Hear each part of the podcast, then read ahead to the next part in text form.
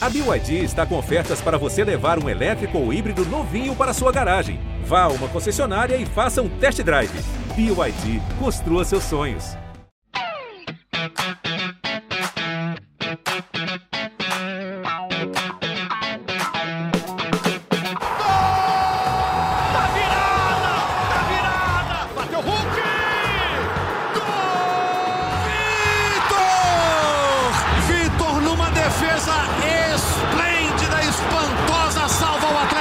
Muito bom dia, muito boa tarde, muito boa noite. Alô, massa do Galo, está começando mais uma edição do GE Atlético. O Galo derrotou o Internacional por 2 a 0 no Campeonato Brasileiro. Um gol do Vargas, um gol do Paulinho. O Atlético é sexto colocado no campeonato. Fez um gol no início, com dois minutos, e foi fazer um outro aos 49 do segundo tempo. Segunda vitória seguida do Atlético. Eu estou com o Henrique Fernandes, nosso comentarista, com a Laura Rezende, do GE. Globo, nossa página na internet, e com a Carol Leandro, que tem a difícil missão de representar milhões e milhões de atleticanos aqui no podcast. Ah, e por falar nisso, é Rogério Correia quem está falando. Tudo bom, gente? Opa. Tudo certo, Rogério. Opa, hoje tá tudo certo, Rogério.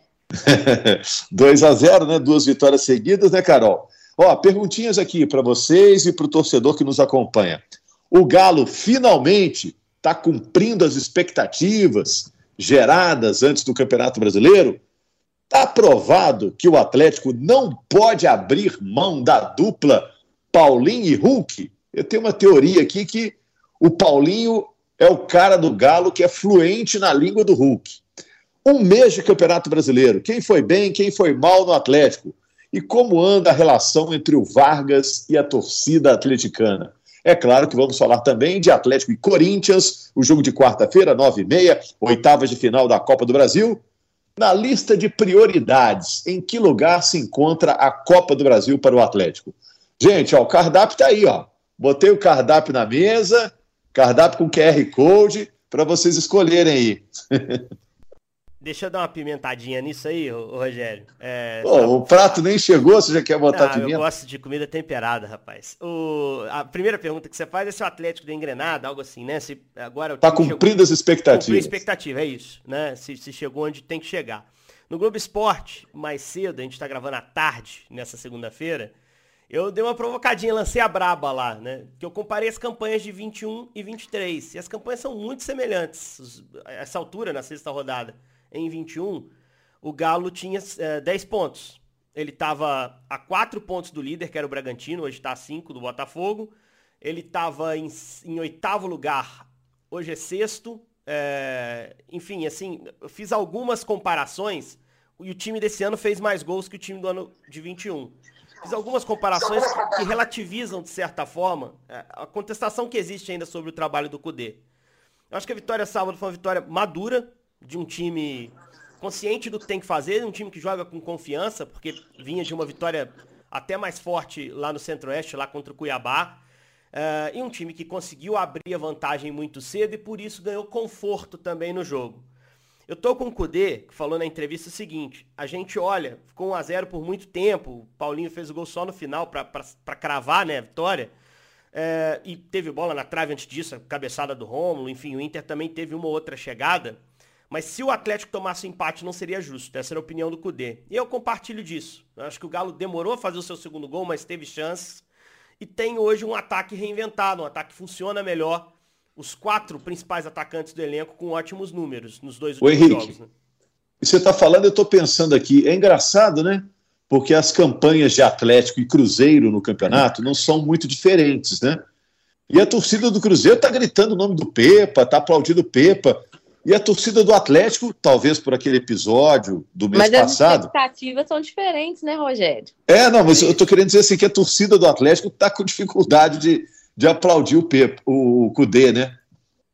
É isso. Até por isso eu estou trazendo esse comparativo com 21, né? Porque aquele campeonato lá que também teve alguma pressão em algum momento no início, é, é um campeonato mais glorioso que o Atlético teve em pontos corridos e, e também teve um início semelhante em relação a isso. Tem muita coisa similar. Naquele ano também perdeu na estreia em casa, perdeu pro Fortaleza, esse ano perdeu pro Vasco. As duas derrotas até a sexta rodada eram para times do mesmo estado, Fortaleza e Ceará. É, esse ano, Botafogo e Vasco. Então, assim, é, é, é, é o campeonato está só começando, o Atlético tem uma margem boa de evolução, e nesse momento dá pra gente dizer que ele está no bloco de cima, né? São cinco pontos para o líder, a possibilidade de chegar até uma terceira posição na próxima rodada. E a próxima rodada tem Botafogo e Fluminense se enfrentando. Então alguém vai perder ponto aí desse bloco da frente. Então acho que o Galo já caiu num campeonato de, de normalidade, principalmente por esses dois jogos dessa semana que mostraram um time defensivamente muito consciente, muito bem organizado e ofensivamente passou a converter as chances. Finaliza até menos do que em outras rodadas mas com menos finalizações faz mais, tem feito mais gols. Foram seis nos últimos dois jogos, Rogério. É, Carol e Laura, os principais candidatos ao título já reagiram, já aparecem lá entre os dez primeiros, né? Flamengo, Atlético, Fluminense, é, Palmeiras, Atlético Paranaense, né? E, e, o Galo, que balanço vocês fazem desse primeiro mês? Hoje está completando um mês de Campeonato Brasileiro. Tá bom, tá razoável, tá ruim? O que, que vocês acham, Carol, Laura? Ô, Rogério, eu vejo muita evolução no Atlético do início do campeonato para cá. Acho que o time está se acertando, se encontrando e reencontrando essa confiança para conseguir fazer o que tem que ser feito, né? O que o Henrique disse aí.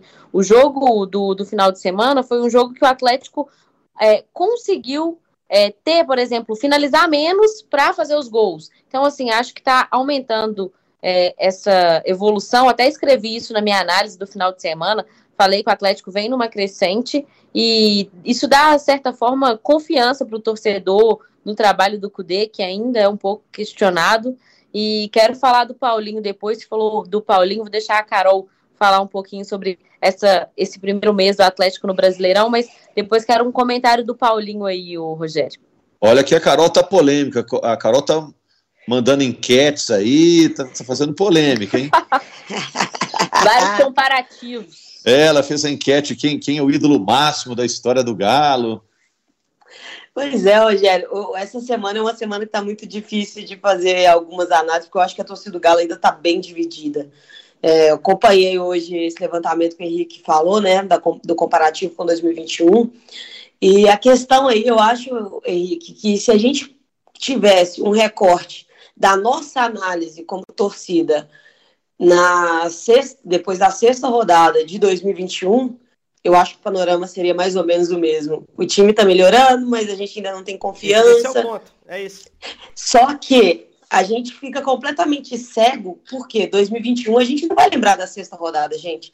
A gente vai lembrar da última rodada contra o Bragantino, levantando caneca em casa, sabe? O penúltima rodada, se eu, se eu não me engano. Então, assim, a gente esse comparativo é um comparativo difícil de fazer agora. Eu acho que já tem uma boa parte da torcida abraçando esse, essa evolução do Galo, outros com o pé atrás, como qualquer torcida, né? Muito plural, cada um tem se apega a uma coisa. Mas o que me deixa mais tranquila é que o Galo, nesses dois últimos jogos, ele se colocou na faixa da tabela onde ele deve estar. Aquela aquela faixa ali de briga por Libertadores, para depois pensar no título brasileiro. Então eu avalio esse início de campeonato do Galo como bom. Assim, nas últimas cinco rodadas, o Galo perdeu um jogo só, que foi o jogo contra o Botafogo, que é o atual líder do campeonato. Então, assim, independente do julgamento que façamos do Botafogo, do elenco, do time, nós perdemos até agora para quem é o atual líder, né? Nessas últimas cinco rodadas, né? Porque a primeira rodada a gente também perdeu, perdemos dois jogos no campeonato. Então, eu consigo ver uma evolução, concordo com a Laura, essa questão de diminuir o número de finalizações, mas aumentar a assertividade, passa pelo que o Rogério falou dos bons números do ataque. O ataque do Galo também consolida isso. E aí a gente tem dois pontos, né? Já vou pegar esse, esse enganche aqui para analisar que é o seguinte: o Vargas, que ainda divide opiniões da torcida, alguns pega na qualidade dele, aí tá vendo? O cara faz gol, o cara é importante pra gente, e por aí vai, não pode ficar de implicância com o jogador. Outros já acham que é porque é muito pouco pra marra toda que ele meteu no sábado.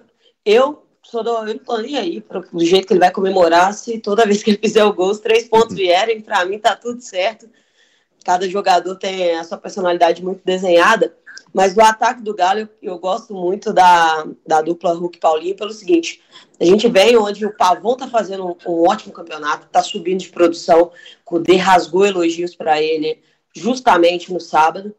O Vargas voltou a fazer depois de pressão, depois de uma sequência difícil. Porém, o Hulk Paulinho é, tem um levantamento aí que é a dupla da Série A com mais interação gol entre eles. Então, é gol e assistência, assistência de um para gol do outro. Então, essa evolução do ataque do Galo, esse entrosamento que o ataque do Galo está pegando, é o que dá mais confiança na gente de que esse time tem um futuro. E por mais que eu entenda que a altura do Cudê e também a limitação do elenco faz ele dar rodízio, o ataque do Galo foi o lugar onde menos teve rodízio, porque era, é onde ele menos tem peças para fazer esse rodízio. E aparentemente é o primeiro setor que encontra esse encaixe tão bom. Então eu acho que é um ponto para a gente pensar. E ainda bem, eu quero ter essa dor de cabeça, eu quero ter esse pensamento de, pô, tá todo mundo do ataque bem, quem vai jogar?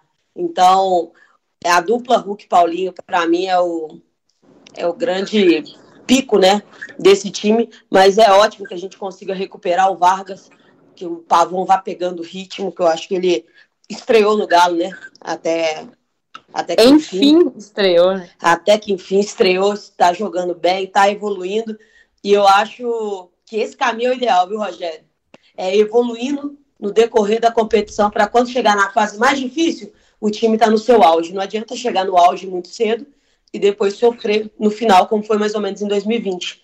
Então, eu tô tá aumentando a minha confiança, eu tô voltando para a expectativa que eu estava mais no início do ano com esse time e é isso, eu já estou me iludindo como uma boa atleticana que sou. é, o, o Pavon já está alguns jogos jogando bem, né? Demorou para cair a ficha lá do Cudê, que o Pavon Ele tem que rendeu. ser titular, né? Se rendeu ao Pavon. O que é estranho, né? Que são os caras do mesmo país, né? Mas aí, Parecia aí que entra... seria mas mais é fácil com ele, né? É, entra o modelo. É. Isso, a filosofia, ah, não, a ideia. Aí... O Cudê gosta de jogar por dentro. E o Pavon no time, às vezes, custa a vaga do Edenilson. Que é um cara que o Cudê trouxe pensando em usar no time. Ah, mas ele vai ficar e morrer de braço dado com o Edenilson? Não vai. Ele fez a mudança, foi justo, tem que dar sequência ao Pavon pelo que ele está rendendo, porque o objetivo final é o quê? É ganhar. É três pontinhos mais, é tirar Corinthians, é passar de fase na Libertadores, recuperar na fase de grupos. Então tem que jogar o cara que está melhor. Mas apesar disso, é, e aí eu acho que a perfeição do fim de semana para o Atlético, é, o Cudê ele pensa em ganhar os jogos, mas ele também faz o planejamento no médio prazo, no momento que ele saca o Hulk desse jogo tão importante contra o Inter, né? É. E acabou, o Henrique, e nesse jogo, acabou que o jogo ficou favorável, o estilo do Pavon, né? Porque o Galo faz um gol logo de cara, né? Com o Vargas, explicando o que disse aí a Carol sobre a comemoração. Na hora do gol, o Vargas, que é muito cobrado pelo torcedor atleticano, botou as mãos nas orelhas, tipo assim, quero ouvir agora, né? E depois disso, depois do jogo, que não se importa com a opinião da torcida. Não, mas... não sei se ele. Se ele é, o que, que quer dizer com aquilo, mas enfim, talvez querendo dizer que as, as críticas não o abalem, né? Enfim, é, eu acho mas, que foi isso. Eu acho mas que o, foi mais isso. É, e depois o, o, o jogo ficou favorável para o Pavon, né? Porque o Inter ia atacar e o Pavon podia disparar pelo lado direito, na, na, vertical ali, como ele gosta de fazer, né? E o time jogando com o Mariano ou com o Fux ali, foi o Mariano no fim de semana, mas o Fux várias vezes jogou aí como esse terceiro zagueiro, lateral direito, depende de como você quer olhar. E eu vejo o Fux muito como terceiro zagueiro. Acho que o Mariano até aparece na frente como um lateral mais vezes. Faz alguns cruzamentos, participa de algumas interações na ponta. Mas jogando o Mariano ou Fux, ninguém vai atacar a amplitude, ninguém vai usar a largura do campo no campo de ataque. O Saravia já usa mais. E o Saravia tá para voltar contra o Corinthians, foi liberado hoje no DM, né? Então, assim, se ele opta pelo Saravia como lateral, ele vai precisar liberar esse cara. Porque o que o Saravia tem é o apoio, a capacidade de, de chegar ali na frente. E aí o Pavon e ele vão ter que se encaixar, né? O Pavon, se ele ficar trabalhando como um ponta ali, o Saravia quando avançar vai bater nele. Então é importante também que ele tenha essa leitura de trazer um pouquinho para dentro, coisa que o Pedrinho, por exemplo, fazia muito bem, né? Várias vezes o Pedrinho, antes de se machucar, era um canhoto aberto na direita e vinha por dentro trabalhar com os caras, com o Zarate, com o Edenilson, com o Johan, com quem fosse que tivesse ali na faixa central. Então vamos ver se o Saravia volta e se ele voltar, se o Pavão vai seguir no time. Porque com esse encaixe que ele deu nos últimos dois jogos, principalmente, a coisa funcionou maravilhosamente. Pavon como esse quase ponta pela direita. Quando o time estava sem bola, em alguns momentos, Pavon descia e aí o Fux fechava ou o Mariano fechava para o time ter uma proteção boa ali da área. E o Pavon com um pulmão danado, né? Um cara que corre não só pela velocidade, mas pela resistência. A capacidade de se manter intenso o jogo inteiro. Mas é um cara que tem que levar para esse jogo contra o Corinthians, Rogério. Principalmente por ser um jogo em casa, né? E aí o ataque estar dando bons sinais é excelente para um jogo de mata-mata contra um Corinthians que está jogando muito mal e que o Galo tem que abrir caminho para poder decidir confortável em São Paulo. E aí eu faço a pergunta para vocês, ô Laura, vou começar com você.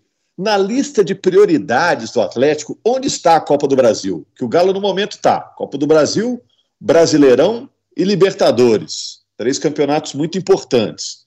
Como é que fica a Copa do Brasil nessa lista aí? O planejamento do Atlético inicial, né, quando faz aquele planejamento da temporada, início de temporada, é de chegar pelo menos nas quartas de final da Copa do Brasil. Então ainda tem o Corinthians para passar aí, e aí chegando nas quartas, entre aspas, cumprir o seu objetivo, mas vai querer chegar na semi. Então acho que não pode dispersar nesse momento é, e focar só em um campeonato, sabe, Rogério? Acho que ainda é hora de dividir a atenção em um momento mais nenhum do que no outro, mas ainda tem muito para fazer ainda, não só na Copa do Brasil, como na Libertadores também, porque é o objetivo do Atlético também chegar mais na frente na, na competição, até pelo retorno financeiro da Copa do Brasil e da Libertadores também. Então, acho que não vai desviar o foco, é, vai tentar abraçar as três competições e ir o mais longe possível. É, nas últimas nove edições, o Galo ganhou a Copa do Brasil duas vezes. A relação do Galo com a Copa do Brasil deu uma melhorada, né, Carol? Pois é, quanto tempo que a gente passou sonhando em ganhar a Copa do Brasil e agora nos parece muito familiar, muito possível ganhar uma Copa do Brasil. Os tempos, graças a Deus, mudaram. E para mim, a Copa do Brasil hoje é a prioridade 2 do Galo. Prioridade 1, um, Libertadores. Segunda prioridade, Copa do Brasil. Exatamente pelas limitações do elenco. O elenco muito reduzido dificulta demais a briga dentro de um campeonato de pontos corridos, que é campeonato de regularidade, quando você precisa rodar muito o time, vai ficando mais difícil. Então, os mata-mata, eu acho que dá para o Galo essa opção de ir bem em uma partida, poder tipo, gerar uma classificação e muito dinheiro, né, Rogério? A gente não pode esquecer é uma boa que tese, a Copa hein? do Brasil... 4 milhões e 300 mil reais se passar do Corinthians. Então, quanto mais você vai passando, é mais grana entrando. E como nós sabemos. E para o tá Atlético, isso né? aí faz diferença demais. Pois é, e como estamos precisando disso, então eu acho que é o, é o número dois. Só perde para a Libertadores, na minha opinião, porque a Libertadores não foi conquistada por esse elenco. Esse elenco ganhou uma Copa do Brasil, ganhou um brasileiro, ganhou quatro mineiros, três mineiros, não sei, depende de qual jogador a gente avaliar mas a Libertadores ainda não deu e a gente bateu na trave nas duas últimas com eliminações muito dolorosas, eliminações que você fala assim, a gente jogou mais que o nosso adversário, mas a gente acabou sendo eliminado. Então, ficou sempre esse gostinho de que dava para ganhar, e por isso eu acredito que a Libertadores ainda seja a obsessão do Galo, bom, pelo menos eu espero que seja, né, para a gente buscar esse título. E a Copa do Brasil vem logo em seguida. É muito mais fácil se classificar em dois jogos contra o Corinthians, por exemplo, do que você ter uma arrancada de dois, três jogos no Campeonato Brasileiro. É uma boa tese que a Carol está lançando, que o time do Galo é, é mais viável para as Copas, Henrique. É, assim, eu acho que. Não, não sei. eu acho que não sei. Porque a gente tem que ver também como esse time vai sair nesses mata-matas mais exigentes, né? A pré-Libertadores trouxe um confronto que o Galo foi muito, muito favorito, que foi o cara bobo, e o Milionários que exigiu um pouco mais, mas o Atlético foi muito forte em casa e avançou com tranquilidade. Contra o Brasil de Pelotas, o time já mostrou uma certa oscilação, né? Uma dificuldade para decidir o confronto, principalmente fora de casa. Eu não sei também se o perfil do Cudê é esse, sabe? O Cudê não tem um histórico de, de grandes campanhas em mata-matas. Uh, foi campeão argentino num torneio de pontos corridos. Enfim, é, eu não consigo enxergar assim, é, com tanta um caminho tão, tão mais aberto. Eu acho que pode ir longe no brasileiro. Eu acho que o Atlético tem. tá, tá caminhando para encaixar bem no brasileiro também, que é um campeonato de regularidade. Aí você tem que pensar, é ser campeão. Eu acho que uma vaga direta em Libertadores já é um bom resultado para um elenco em metamorfose, um elenco reformulado como esse que o Atlético está vivendo esse ano. É... Copa, cara, é muito difícil você prever muita coisa assim. Eu acreditava muito no time do ano passado para as Copas, assim. Porque eu sentia um time fortalecido, um time que vinha de um ano anterior brilhante e que eu imaginava que iria jogar confiante em cada um dos jogos decisivos. O sorteio é que não deixou o Galo chegar muito longe no ano passado. Porque já fez um cruzamento com o Flamengo muito cedo em Copa do Brasil, e aí você pega um cachorro grande também, do seu tamanho, o canil fica pequeno. E, e, pegou o Palmeiras, que é um time também muito experimentado na Libertadores. O Galo tem que passar do Corinthians, tá? Pelo que os dois estão jogando, o Atlético, se for eliminado pelo Corinthians, vai ser uma pancada forte. Vai ser uma pancada forte. Porque tem uma camisa pesadíssima do outro lado. O Corinthians é gigante. É um time já campeão de Copa do Brasil também. É, é, é enorme. Mas o que tem jogado o Corinthians, o Atlético não pode ficar por caminho para esse time. Na minha opinião, Rogério. Claro que aumenta a pressão e vai passar muito pelo jogo dessa quarta, que é o jogo em casa, né? É um jogo chave para abrir caminho. Você tem que pegar o Corinthians que tá mal agora. E você lembra quando saiu o sorteio, que foi o debate? O Fred até colocou também a posição dele que talvez fosse melhor para o Galo jogar fora a primeira partida. Eu acho que hoje o que o Corinthians tem para apresentar num confronto desse com o Atlético é o seu bando de campo, que ele é muito forte em Itaquera. Fora isso, não há muita coisa mais. É um time desorganizado, é um time sem muita confiança. Então o Galo tem que pegar esse jogo do Mineirão, sapecar logo uma vantagem segura, para aí sim no jogo de volta, com o Corinthians talvez um pouco mais encorpado. A gente não sabe, a tabela é muito dura para o Corinthians também no brasileiro aí o Galo fazer um enfrentamento com um pouco mais de tranquilidade. Mas tem que passar. É, pelo contexto de cada time, nem tanto pela camisa, mas mais pelo contexto de cada time, para mim o, Atlético é, é, favorito nesse confronto. Atlético de Hulk Paulinho contra o Corinthians de Roger Guedes e Yuri Alberto. Estádio lotado com certeza, né, Laura? Eu tô vendo aqui a, a matéria, a reportagem do GE. Globo sobre política de ingressos, é, o Atlético tem feito promoções, né, Rogério? Assim, principalmente para o sócio torcedor, abre exceção para pegar mais de um sócio. No final, um mais de um ingresso, né? Um sócio pode pegar mais de um. É, no final de semana já tinha feito, foi um público bom no Mineirão, 36 mil pessoas, se não me engano, 36 e alguma coisa. É, expectativa, mais uma vez, de, de público de Mineirão cheio também para essa partida é, em casa contra o Corinthians. Acho que o Atlético tem que construir um resultado bom aqui, porque jogar lá vai ser mais difícil, vai ser mais complicado. E o Atlético vem de uma sequência de jogos decidindo fora na Libertadores há muito tempo, né? No, nos mata-matas, o Atlético está sempre decidindo esse segundo jogo fora. É, tem muito tempo que não decide em casa. É, por falar de jogo fora, uma coisa que eu não queria deixar de comentar é que Cruzeiro e Atlético pode ser em Uberlândia, né? Clássico do Campeonato Brasileiro, né? Sim. Por causa do mando de campo, né? Do, o mando é do Cruzeiro, o Cruzeiro não, não, não pode jogar, não vai ter data no Mineirão, né? É, nem no Independência, porque o América também tem jogo América no dia. No Corinthians, se não me engano. Exato. Exato. Tem América e Corinthians. E não tem data, né? O Cruzeiro tentou negociar essa data para mudar a data do clássico para ser no Mineirão, não conseguiu. E aí trabalha para esse jogo ser em Uberlândia, um estádio maior, numa capacidade perto de 40 mil torcedores, né? Ainda não é confirmado oficialmente, mas a apuração nossa do GE é que falta poucos detalhes para esse clássico ser confirmado em Uberlândia. E eu fico feliz de pelo menos ser dentro do estado de Minas Gerais, né, gente? Porque é um clássico mineiro em outro estado, a gente sabe que tem muitos torcedores de Cruzeiro e Atlético fora, mas acho que a gente perde um pouco e vai ser bom para agraciar o torcedor do Triângulo Mineiro ali, que tenho certeza que é, é raro conseguir viajar às vezes para assistir um Cruzeiro e Atlético em Belo Horizonte. Engraçado que até ontem, até comentei contigo, né, Rogério? Tinha um burburinho forte que o América que ia sair, porque tinha proposta para mandar o jogo com o Corinthians fora, né? E, faz todo sentido. O Corinthians tem uma torcida nacional muito grande. O América talvez pudesse lucrar ali, mas eu acho que a situação técnica do América no campeonato. Isso é. Forçou o América. Não, vamos ter que fazer o nosso jogo em casa, né? Para aumentar a chance. Se for jogar num, em qualquer estádio que a torcida do Corinthians seja maior que a do América, pro América é um problemão. O América é lanterna do campeonato. E aí aumentou a chance do clássico sair, né? Acho que a última vez em Uberlândia foi aquela de 2010 do Obina. Vamos ver se vocês vão se lembrar aí. Oh, Três gols do Obina. né? Isso, pode, Galo ganhou ir, Pode ir para Uberlândia, então. Eu já ia reclamar. Aí, eu acho que foi lá a última vez. Estou aqui é, forçando pela memória, não fiz a pesquisa, é. vou esperar confirmar o jogo aí. Uberlândia que tem muita torcida mineira, mas tem muita torcida paulista também. Mas certamente vai ser um grande espetáculo num campo que é um dos melhores do interior, né? Em termos de estrutura, acho que vai estar bem servido o clássico. Você sabe, Carol, que depois desse jogo, Obina foi lá no Globo Esporte, deu uma entrevista pra gente. Aí eu falei assim, poxa, Obina, daqui, você sabe que daqui a muitos anos, como está acontecendo agora, né? Eles vão lembrar que você fez três gols num clássico contra o Cruzeiro. Você vai estar tá lá velhinho comentando isso, viu, Bina? Aí, você, aí ele falou assim: é, gordinho. Vou tá gordinho. A, a, história se desenhou aí, ó. É, é verdade. Ô, Carol, mas eu estou incomodado que a gente falou pouco aqui é, sobre o jogo contra o Internacional, né?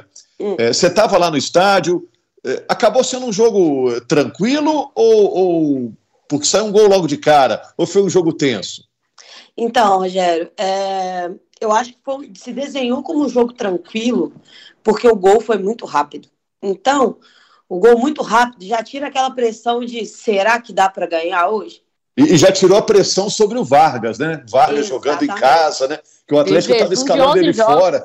É, o Galo estava escalando ele fora, né, Laura e, e, e Carol e Henrique, para ele não sofrer a pressão da torcida aqui. Logo de cara ele já fez um gol. Esse problema está resolvido, né? É, porque já gerou uma pressão muito grande na hora que a gente viu a escalação do Galo. E, e, foi muito engraçado, porque o Galo soltou a escalação com o nome das mães, né? Então a gente meio que foi se guiando pelo número da camisa. E eu fui lendo, eu falei assim, gente, deixa eu ver o nome da mãe do Hulk. Eu li tudo e nada do Hulk no time titular. Eu falei assim, não, gente, tem alguma coisa esquisita aqui, não é possível. Tava quando... lá, filho da Laura, né? É... Filho da Carol. A Carol mandou mensagem assim quando saiu a escalação, Rogério, decifre. decifra a escalação do Galo, porque antes os números eram muito mais fáceis a gente avaliar, né? Agora é, foi um tal de 40, 20, 44 e que ficou complicado. E aí depois, quando a gente viu que o Hulk estava tava no banco, já gerou imediatamente uma aquele sentimento de você fica mais apreensivo, sabe? Quando vem o Galo, mas pô, vem o Galo sem o Hulk.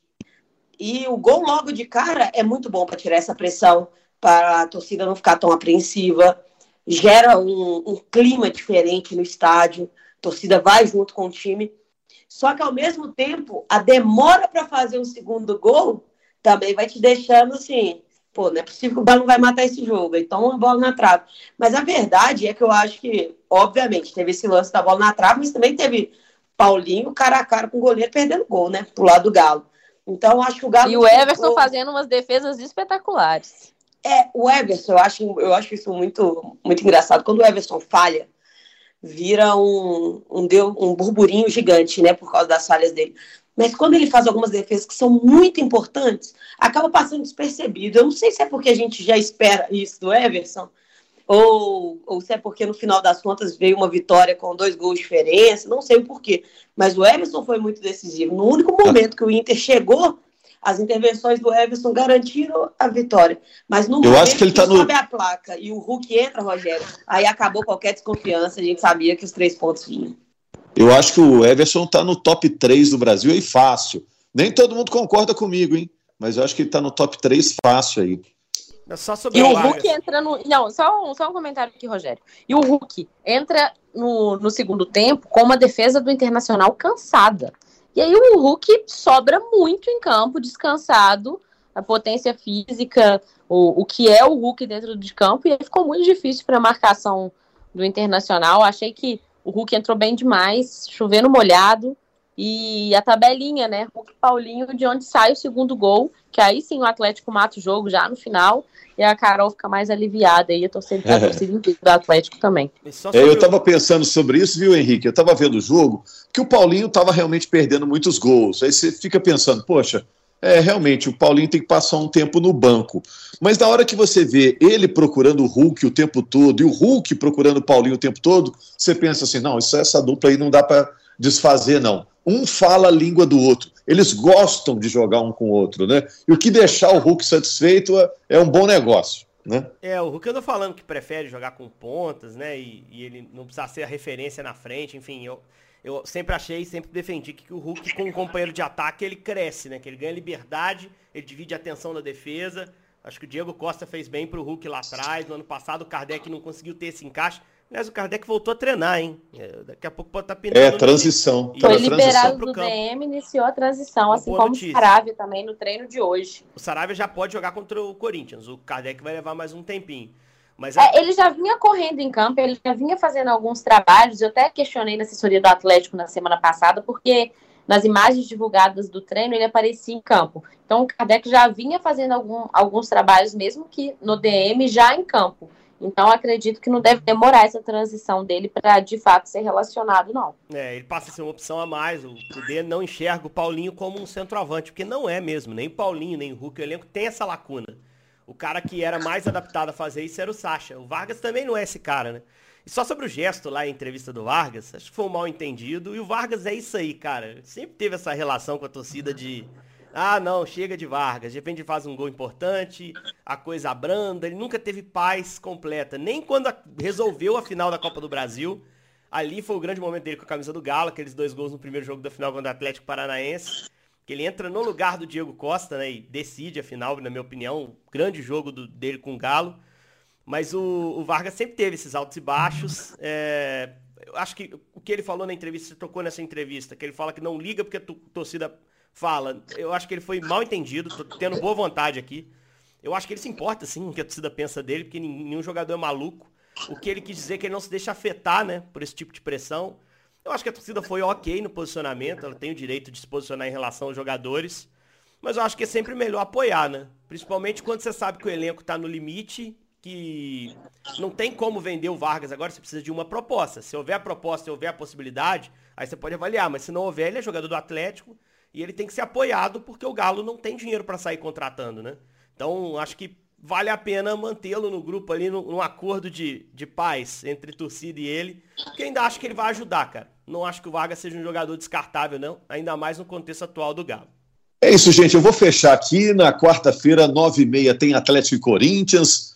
A Globo mostra esse jogo. É, a gente vai mostrar também no Sport TV, no Premier. Vai ser muito legal. Dois alvinegros duas grandes torcidas. Estou fechando aqui, hein, gente? Algo a acrescentar? Não. Fale agora, cale-se para sempre, que os, os, noivos já vão se beijar, hein? Ô, Rogério, só para finalizar, vocês tinham falado dos ingressos, né? Eu até entrei aqui para conferir, sobram apenas alguns ingressos de três setores.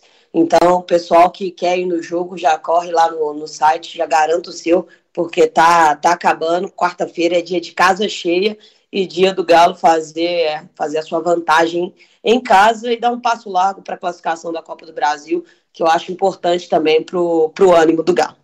Palavra da Carol, que é torcedora do Galo e está aqui como voz da torcida no nosso podcast. Laura, algo para fechar? Não, Rogério, para finalizar, a gente já falou aí dos atletas liberados do DM hoje. O Atlético já se representou, treinou, teve folga ontem para passar aquele dia das mães com as mamães, né? E agora já iniciou a preparação para esse jogo contra o Corinthians na quarta-feira. É, o Galo do Hulk, com a parceria com o seu amiguinho, né? Como diria a mãe do Hulk. Deu, deixou o gol pro quem amiguinho. Não viu, quem não viu a matéria com a mãe do Hulk, com a dona Socorro, é, dos A cara do Hulk, é. Não, o Hulk consegue parecer com ela e com o seu Giovana, cara. É impressionante, é. o Hulk não precisa de DNA, cara. O Hulk é a prova de que a genética existe. Porque ele é. parece a mãe e parece o pai. É impressionante. Ô, Rogério, só para não deixar passar que eu falei que queria falar do Paulinho, só queria trazer um dado aqui, porque ele vive sua melhor média da carreira, assim. A gente, o gol que ele fez no final de semana, ele chegou a nove gols pelo Atlético, com cinco assistências em 24 jogos. No, no último time dele, né, no Bayern Leverkusen, ele, ele tem nove gols também, teve nove gols, cinco assistências também, igualou, mas foram necessários 79 jogos para isso. E aí a passagem dele pelo Vasco, o time que revelou ele, foi 35 jogos, foram 35 jogos, 7 gols e 4 assistências. Então tá vivendo aí a sua melhor média da carreira. Acho que perde muito gol, mas também tem feito muitos gols e ajudado o Atlético aí nessa, nesse ano. Vamos ver o que acontece então na quarta-feira, Copa do Brasil, oitavas de final da Copa do Brasil. Quem não curte Copa do Brasil? É um barato a Copa do Brasil e Atlético e Corinthians fazem o primeiro duelo. E a gente está de volta aqui, quinta-feira, com mais uma edição do GE Atlético. Valeu, Massa do Galo. Obrigado aí pela audiência.